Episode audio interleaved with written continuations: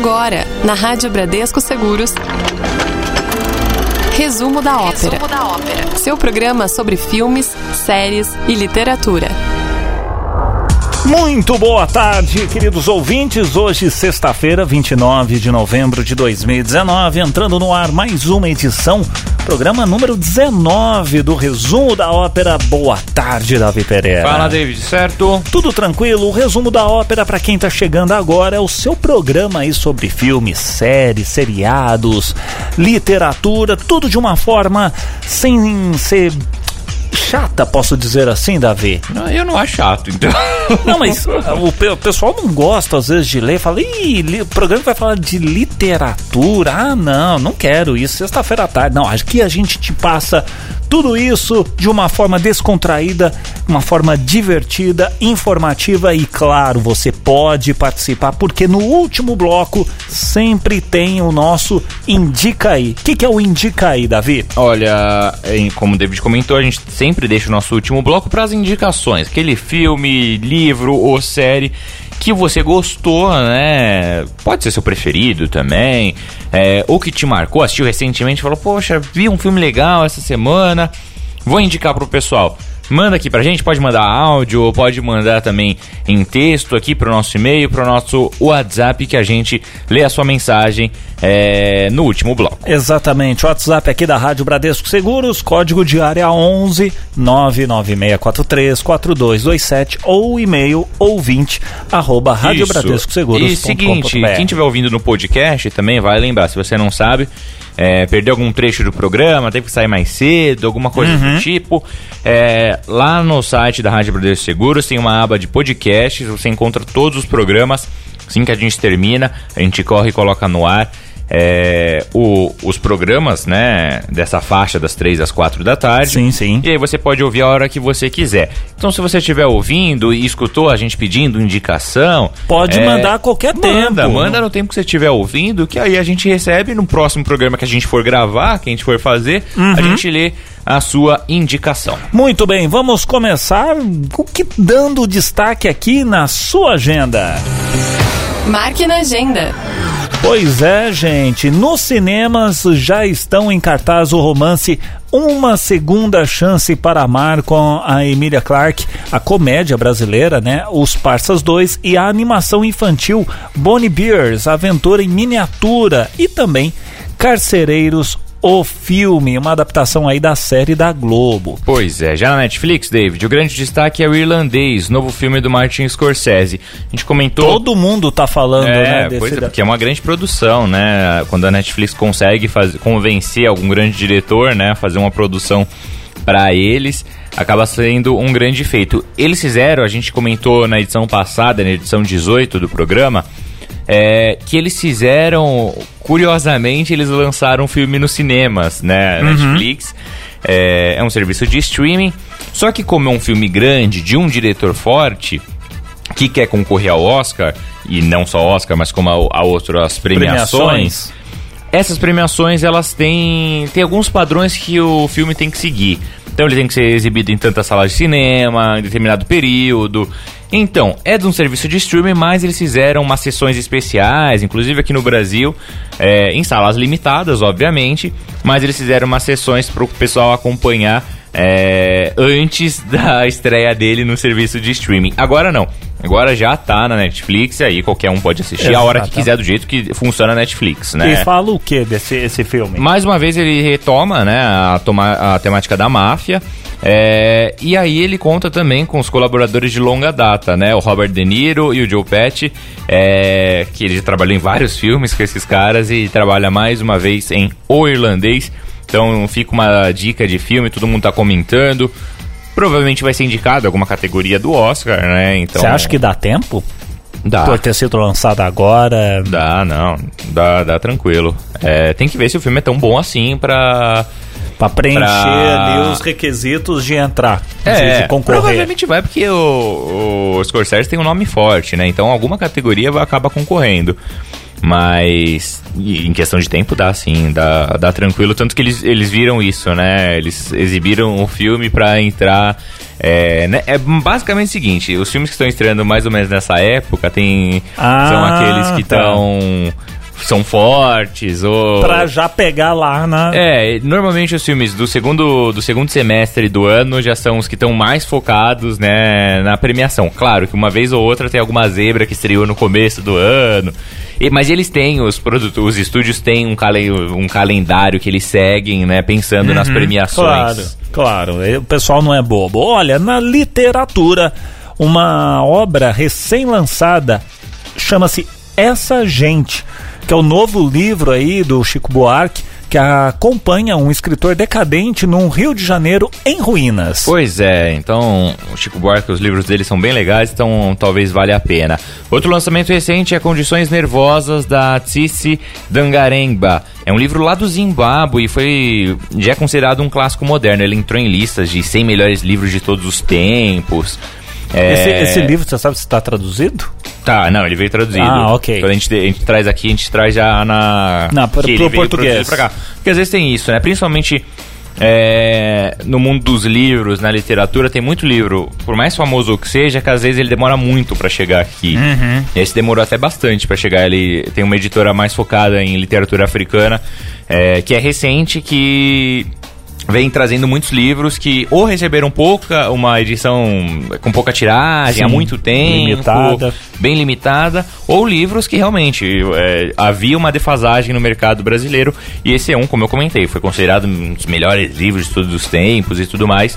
Então veio pro Brasil, tá traduzido pro português. Muito bem. Nos quadrinhos já saiu também o primeiro encarte de O Beijo Adolescente do brasileiro Rafael Coutinho. A história acompanha um grupo de meninos e meninas que ganham superpoderes depois do primeiro beijo. Então fica aí as opções, né? O Rafael Coutinho um quadrinista bem legal também. Tem um livro dele chamado Cachalote, que é um- uma história em, quadrinho que ele fez em, em parceria com o Daniel Galera, que é um escritor lá do Rio Grande do Sul. É um livro bem legal. Esse é uma temática acho que um pouco mais jovem, mas talvez valha a pena dar uma acompanhada. Muito bem. Esse é o resumo da ópera aqui na Rádio Bradesco Seguros. Já já tem mais. Resumo da ópera.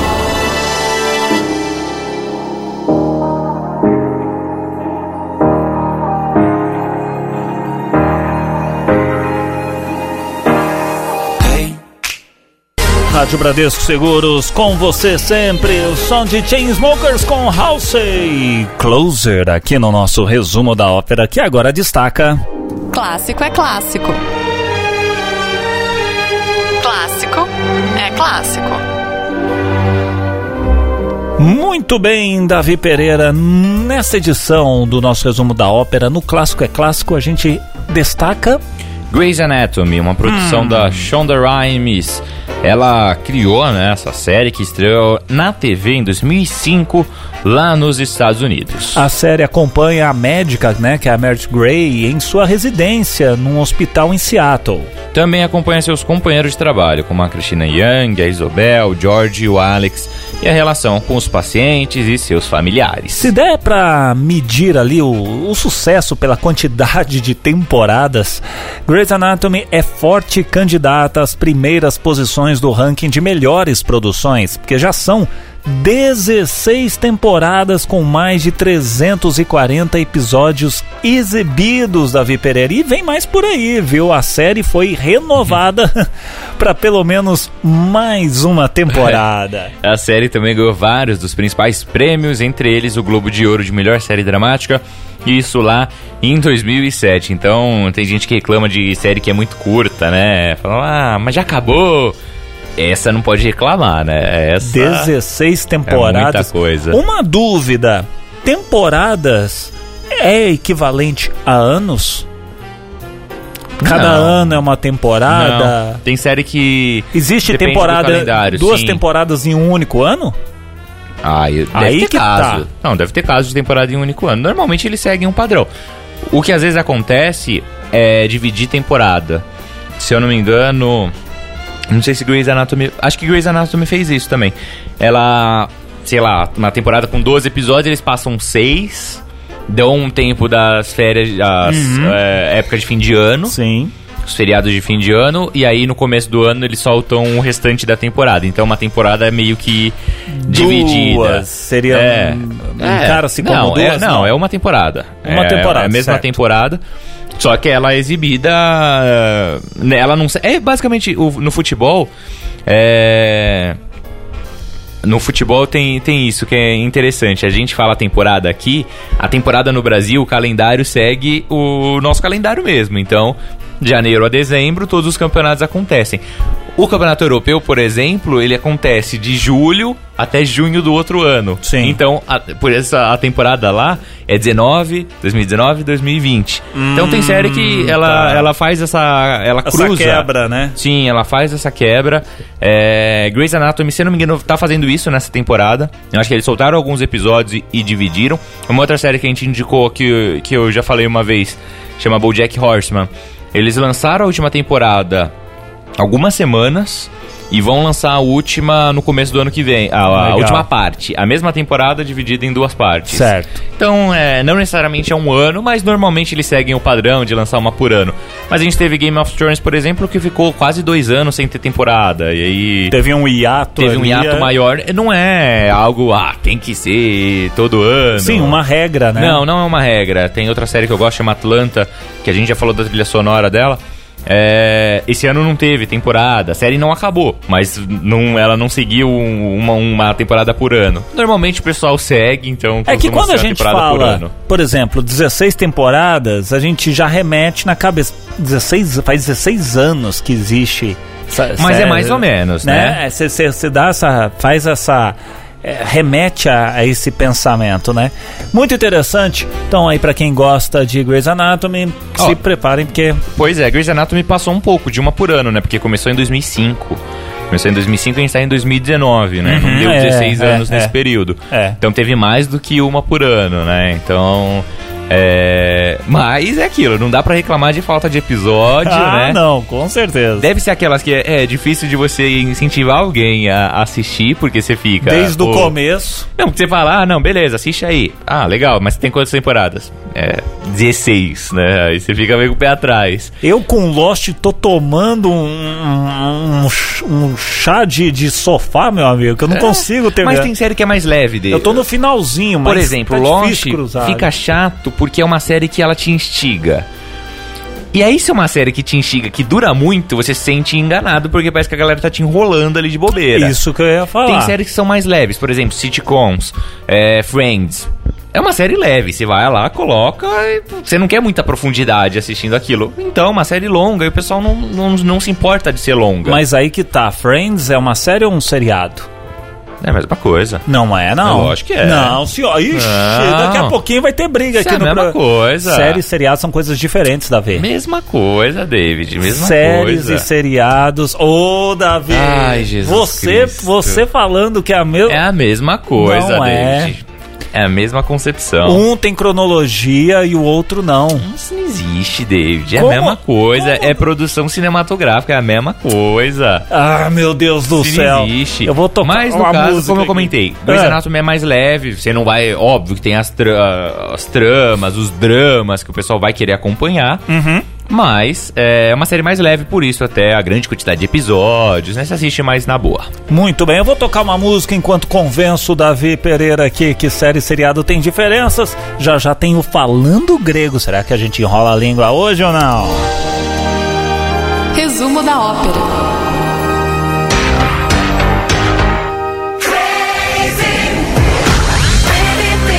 Rádio Bradesco Seguros, quem ouve curte. Britney Spears aqui na nossa no nosso querido resumo da ópera que agora traz o nosso trava-língua. Família Helênica.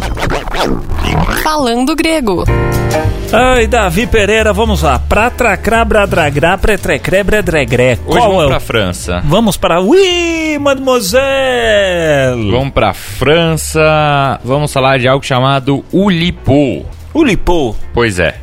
Bom, combinar literatura e matemática pode parecer coisa de doido, coisa de maluco, Mas foi justamente isso que dois franceses fizeram lá nos anos 60. O Raymond Queneau e o François Lelionet, ambos interessados tanto na escrita como em matemática, fundaram um grupo, um grupo chamado Ulipo, que vende o Voix de Littérature Potentielle, que é o que a gente pode traduzir como Oficina de Literatura Potencial. Mas aí eu pergunto, Hum. tá, que diabos é uma literatura potencial? É usar aí, de repente, o quê?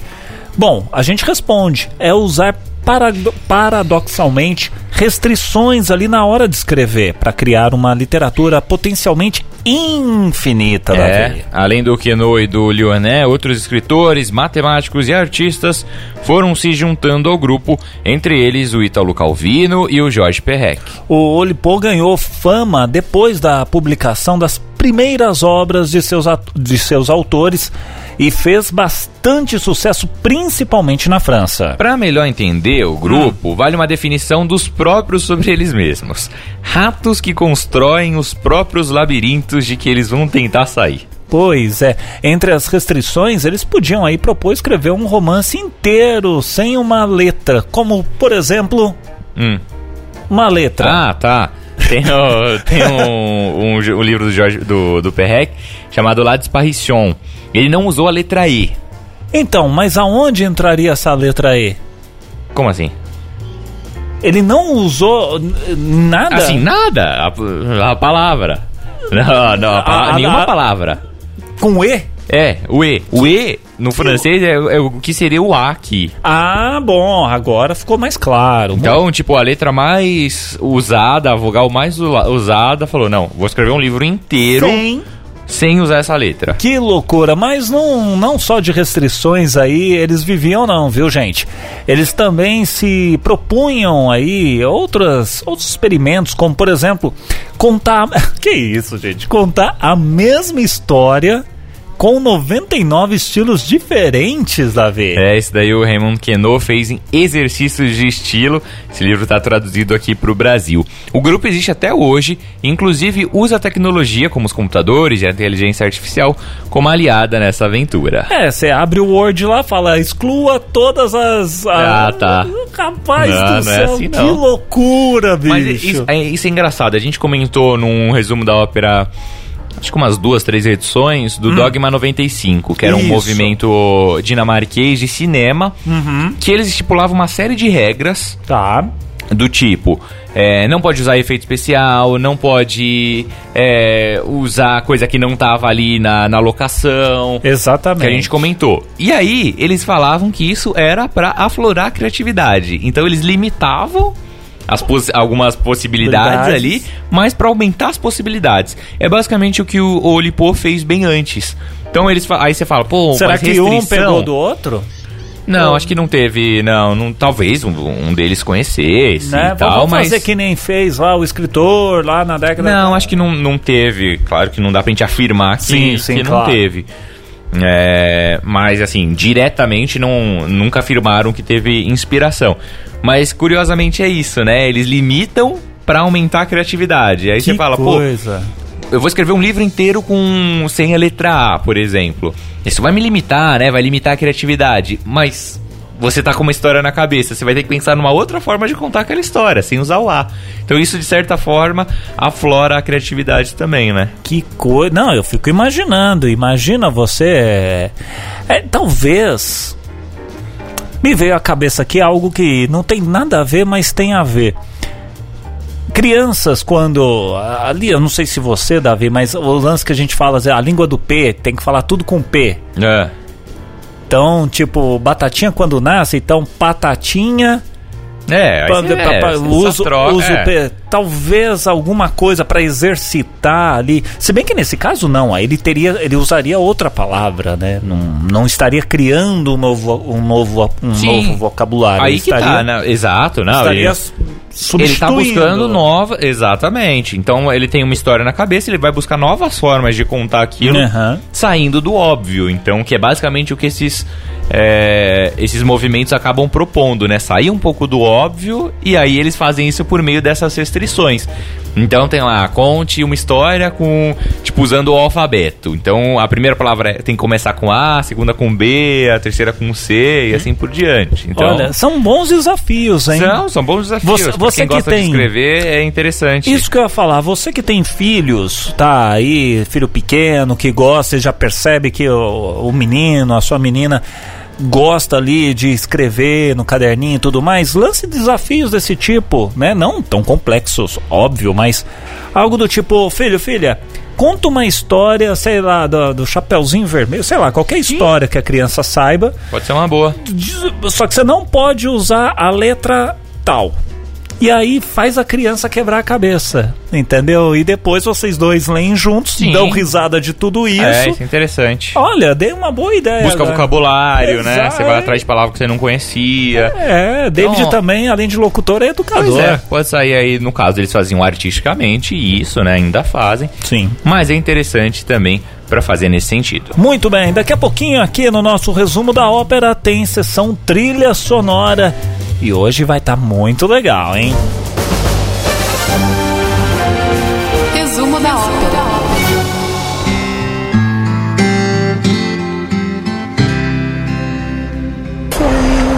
Rádio Bradesco Seguros, o som de Ed Sheeran, aqui no nosso resumo da ópera, que agora destaca. Sessão trilha sonora.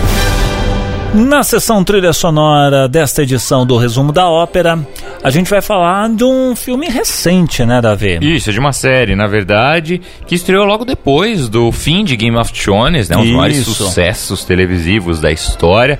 A gente acompanhava pra caramba, né? Game of Thrones.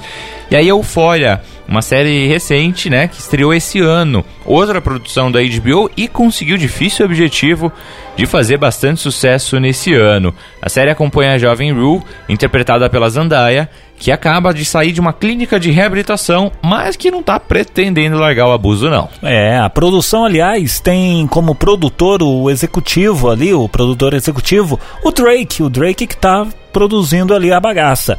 Até por isso, a trilha sonora também não podia deixar a desejar, né, Davi? Isso, antes da gente falar da música é, e tocar a música, se você está acostumado a ouvir o resumo da ópera como um podcast, você deve ter percebido que a gente não deixa as músicas, né? Exatamente. A gente corta as músicas. Mas se você quiser ouvir as músicas que já rolaram, né, nessa programação, eu fiz uma, uma playlist no Spotify. Você vai lá e joga a sessão trilha sonora, resumo da ópera. Uhum. Sessão trilha sonora, resumo da ópera, você joga lá no Spotify e aí você encontra todas as músicas que já rolaram nesse quadro. Ó, que legal. Então, aí você começa a bater lá, pô, em tal filme falaram dessa música, e aí tem todas as musiquinhas pra você Curtir. ouvir. É, inclusive essa eu já coloquei lá, é, que toca no, na Euphoria, chama A Prince da Georgia Smith.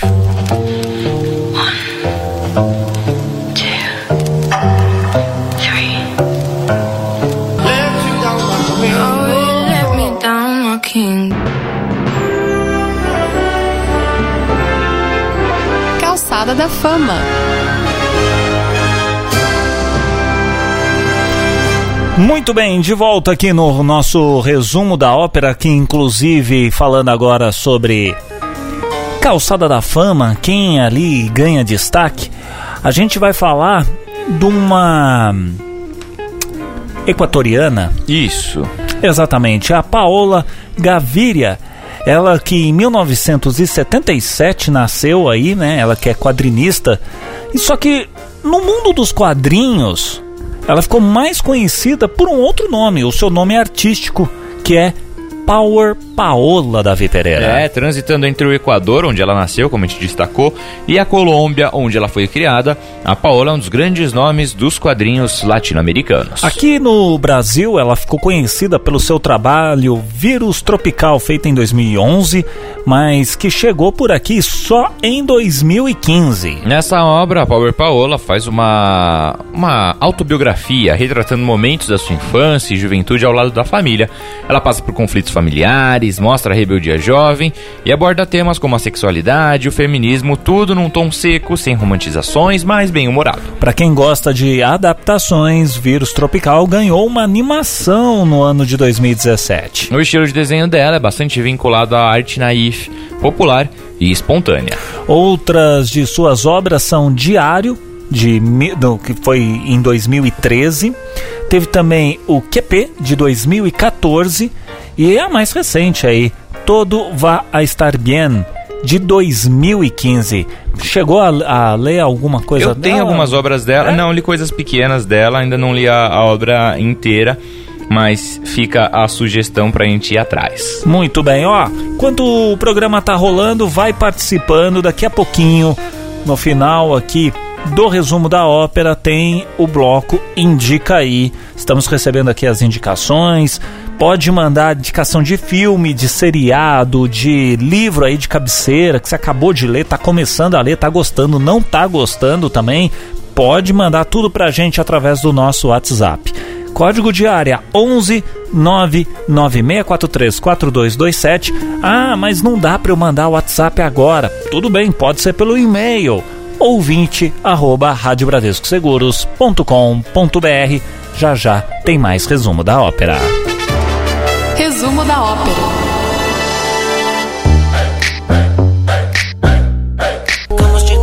Rádio Bradesco Seguros, com você sempre, Lil Bane com Strip the Down. Aqui no nosso resumo da ópera. Curiosidades. Indo para a parte de curiosidades do programa, na edição número 14, se não me falha a memória aqui do resumo da ópera, a gente falou sobre filmes estrangeiros que aqui no Brasil receberam títulos que pouco ou nada tinham a ver aí com o nome original, né, Davi? Pois é, embora menos comum, esse problema de tradução também acontece com as séries.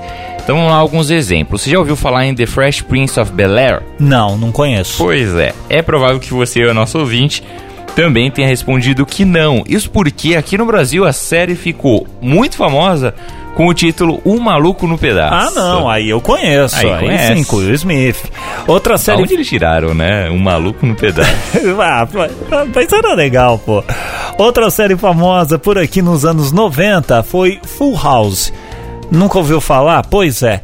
Ela foi transmitida como 3 é demais. Três então, é demais, ao invés de sim. Full House, aqui era conhecido como 3, Como três é demais. Hoje é mais fácil isso, né? De você saber. Tanto que hoje é mais difícil quando as séries vêm eles traduzirem. Porque com internet, É. é, muita gente assistia a série antes dela chegar aqui.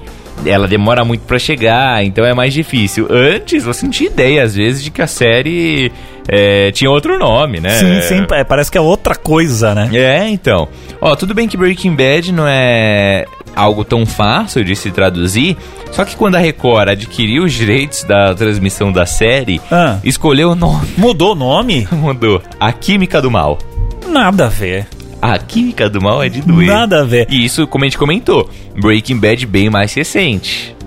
Aí É. sim, talvez isso fosse lá nos anos 90, Verdade. talvez rolasse mais tranquilamente. A química do mal. Ah, para com isso. né? Olha, quando a gente falou de traduções bizarras de filmes, a gente diz também que às vezes os tradutores mantêm o título, mas adicionam ali um subtítulo, né? Hum. E aí foi o que aconteceu com Smallville. Ai, ai, que recebeu o complemento de As Aventuras do Superboy. Era demais, gente. Não, isso eu adoro, que eles eh, mantêm o título, aí você fala, não, Smallville. respeitaram, né? As Aventuras do Superboy. Não, tem uma recente é, é que não passa em TV, é de serviço de streaming, mas ah, e aí você não tem essas vinhetas, né, do cara falando, É. fica bizarro. Mas a, a série chama Mr. Robot e e aí eles colocaram como eles deixaram o nome e Hum. colocaram como subtítulo Sociedade Hacker. Você tá de brinca.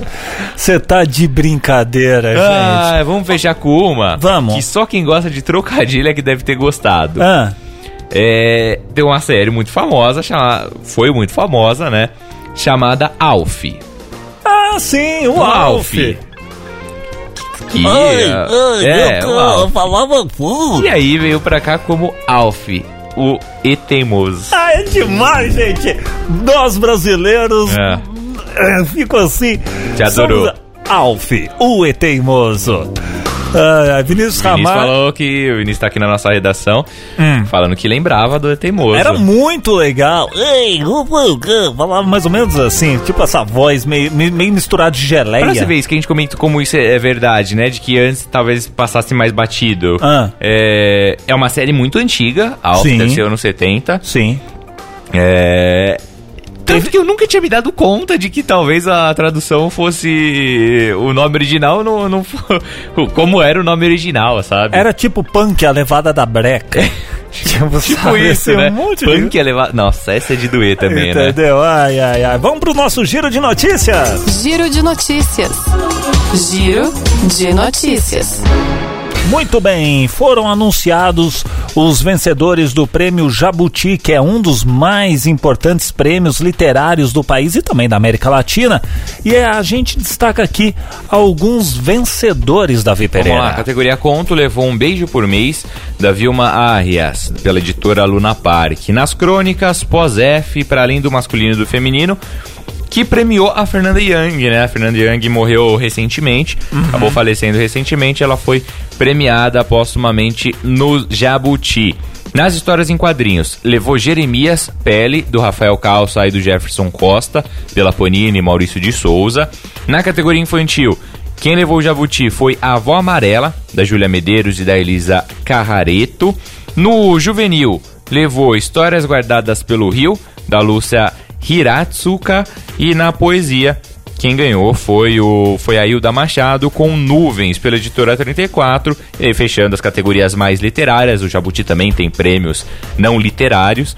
Entre os literários, no romance, levou o livro do Tiago Ferro, O Pai da Menina Morta. Nossa, bastante autores aqui. É, a Hilda Machado já, já tinha ouvido falar dela.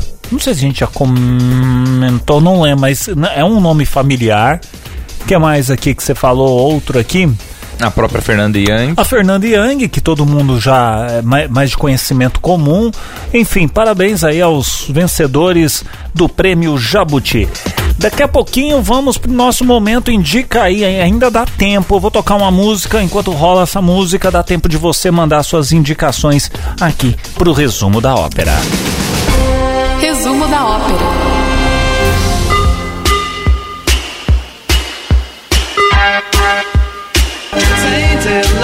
Rádio Bradesco Seguros, com você sempre, Soft Cell. Tainted Love aqui no nosso resumo da ópera que agora. Indica aí. Ei, Oi! indica aí. Muito bem, vamos então para as nossas indicações e as indicações dos nossos ouvintes. Enfim, você pode participar. David, Davi, não estou ouvindo ao vivo, estou ouvindo o podcast. Eu queria mandar uma indicação para vocês. Pode mandar sem problema algum. Tá ouvindo de madrugada no podcast? Não importa, final de semana, tá no trânsito, tá no transporte público, não tem problema. Manda pra gente ouvinte arroba radiobradesseguros.com.br que a sua indicação entra no próximo programa. Combinado? Muito bem, Davi Pereira, A gente recebeu indicação hoje, né? recebemos indicações aqui do nosso querido ouvinte, o Bruno Vieira, ele que é do Rio de Janeiro, tá falando o seguinte, olha, um filme que assisti há pouco tempo e que gostei muito foi Bacurau, que é brasileiro, né? Um filme brasileiro bem diferente. Ele fala que não vai dar spoiler. É, boa. Isso é muito bom, a gente agradece. Os ouvintes agradecem, né? Davi já assistiu o filme, não assistiu? Assisti, muito então, legal. Então, tá tudo tranquilo. É, ele falou que, diferente, que, é, que é um filme diferente de tudo que ele já viu, né? Ele que é lá do Rio de Janeiro, da área de cotação frota. ah, e também tá falando o seguinte, que esse filme remete a um fato histórico do Brasil bem polêmico e faz você refletir. Esses filmes, Davi, são Hum. interessantes que eu não sei se você já ouviu falar na expressão filme pizza. Filme o quê? Pizza? É, Não. Filme pizza é o seguinte. Lá vai. é, não, não, é sério. Isso daí quem me falou foi um crítico de cinema. Ah, tá. Filme pizza é o seguinte. Você sai, vamos ao cinema, tal, não sei o que, assistir o filme. Depois que assiste o filme, vamos comer alguma coisa. Vamos, vamos à pizzaria, a gente come a pizza. No dia seguinte você lembra mais da pizza do que do filme. Hum. Entende? Ou seja, o filme foi uma porcaria. Então, esse tipo de filme não é um filme pizza, é um filme que você sai lá Ah, entendi. pensando. Você sai. Você fica. Putz, Um você filme sai, cabeça. Não precisa E esse- cabeça. Você te pode falar. ter um filme. Você pode ter um filme de, entrete... de, de irreverente, uma comédia, alguma coisa que você sai. Esse é um filme que é muito difícil você ir no cinema e não ter nada pra comentar, não querer comentar. É, porque é realmente um filme bem diferentão, mas fantástico, assim, adorei o Bacurau, o melhor que eu vi nos últimos anos, assim, é... E indico, inclusive, eu vou nessa onda do nosso ouvinte, falar pra quem tá ouvindo, procurar os outros filmes do Kleber Mendonça Filho. Esse ele fez junto com o Juliano Dornelles, mas ele tem outros dois filmes mais famosos, chama Aquários e o Som ao Redor. Aquários fez bastante sucesso, o Som ao Redor é anterior, mas tem na Netflix, inclusive. É, são dois filmes também debatem muito é, eles não são tão diferentões quanto Bacurau. Bacurau tem uma trama mais diferente. Mas são filmes bem legais, então vale a pena ir atrás da filmografia do Kleber Mendonça Filho, que é um diretor relativamente novo, mas que tem obras fantásticas. é, e ele não deve parar em Bacurau, né? Os próximos filmes dele é, vale a gente ficar acompanhando o trabalho do Kleber. Muito bem. Hoje eu vou indicar, não vai ser um livro, aliás, não vai ser uma série, não vai ser um filme, vai ser um livro. Um livro que inclusive dá um gancho para semana que vem aqui no Pop Fest, que a gente vai estar recebendo aqui um cara que manja muito de segurança da informação Hum, legal. é, que é o Bruno. O livro que eu vou indicar é do Marco Aurélio Thompson, chamado A Bíblia Hacker. E aí, do que se trata? Trata-se aí da história de Kevin Mitnick, que foi um dos grandes hackers dos Estados Unidos, foi preso, o FBI foi atrás do cara, tem muitas histórias. Hoje ele trabalha para uma empresa de segurança, ele é o hacker do bem, né? Então é um livro bem interessante aí que dá uma esmiuçada um pouco nesse universo. Não é que seja um livro que vai te ensinar a ser hacker, não é isso. Mas Mas mostra. conta um pouco do universo, né? Conta um pouco desse- A expressão correta, né? Exatamente, desse universo underground, como que funcionam as coisas e serve até mesmo de alerta pra gente se pre- prevenir aí, né, de ataques, de vacilos, enfim. Assim como a gente passa aqui durante a programação da Rádio Brasil Seguros no nosso no nosso Informa, né, Brasil Seguros Informa, dando aí dicas de como é, cuidar bem das suas informações. Então fica a minha dica Boa. de hoje. Vinícius Amaro tá aqui no estúdio. Pois eu não, falei Vini? que eu não ia fazer indicação, e Ah. aí eu vou quebrar vocês, né? Porque já tá meio em cima da Não, hora. vambora. né? Mas é, eu fico sempre pensando em filme, aí você falou em livro, eu pensei num aqui que eu li. É, chama Onze Anéis, é, o livro que fala da história do Phil Jackson, já que o Magno não tá aqui, né? Eu vou falar de esporte. Phil Jackson é um, é um ex-jogador de basquete e ex-técnico lá da NBA. Hum. Ele conta das histórias dele de quando ele foi campeão pelo New York Knicks. Olha só, campeão pelo New York Knicks, hein, Davi? Isso não Na acontece, não acontece muito frequentemente, não, não. acontece mais. Na década de 70 como jogador. E ele foi o cara que montou aquele time do Chicago Bulls com Michael Jordan, Scott Pippen e, e Dennis Rodman e tudo mais. E também foi técnico do Los Angeles Lakers com o Kobe Bryant. Então ele trabalhou só com os caras aí Ah, muito pouco bons. cara bom, né? Mas o legal é que ele fala muito de como fazer times vencedores com personalidades completamente diferentes, né? E caras que eram egocêntricos, porque quando você tem na mão Michael Jordan, quando você imagina. tem na mão Kobe Bryant, esses caras são acima da média. E como você fazer esse cara jogar pro time, não ser aquele cara que toda hora quer a bola na estrelinha. mão pra resolver, né? E, e imagino pelo outro lado também, porque às vezes o cara se isenta e fala, não, deixa o estrela resolver, né? Passa É. a bola de lado, ó, resolve, resolve aí, aí. né? O cara tá ganhando mais, inclusive. Isso. Tem isso no esporte. Exatamente, é um livro muito legal pra quem gosta de esporte aí, é um cara muito vencedor, então chama Onze Anéis. É, a relação do anel, né, que tem até no, no, no nome, vale lembrar, né? Nos esportes americanos, a, a Libertadores está tentando fazer isso recentemente de uma outra forma, mas no esporte americano, acho que as principais ligas, Isso, né? isso. Não só no basquete.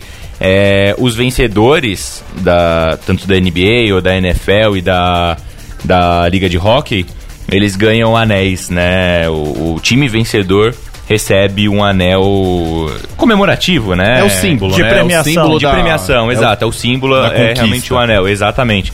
Falei da Libertadores porque a Libertadores fez isso nessa temporada, foi jogo único, eles fizeram mais pro melhor jogador, eles não fizeram pra todos os jogadores, Uhum. né? Nesse, nessas ligas, todos os jogadores ganham. Então o cara foi campeão com o Patriots na, na NFL, todos os caras vão e ganham anéis. Tanto que o Tom Brady tem uma pancada de anel também, né? Então, no título, meus 11 anéis, né? Isso, 11 anéis. Você imagina que o cara ganhou pouca coisa, né? Tem indicação, Davi? Ah, eu indiquei já, eu Ah. indiquei os filmes do, do Kleber Mendonça. Você já aproveitou esse gancho. Isso. Muito bem. Chega-se ao fim, então, mais um resumo da ópera. Obrigado a todo mundo que mandou mensagens, as indicações e tudo mais.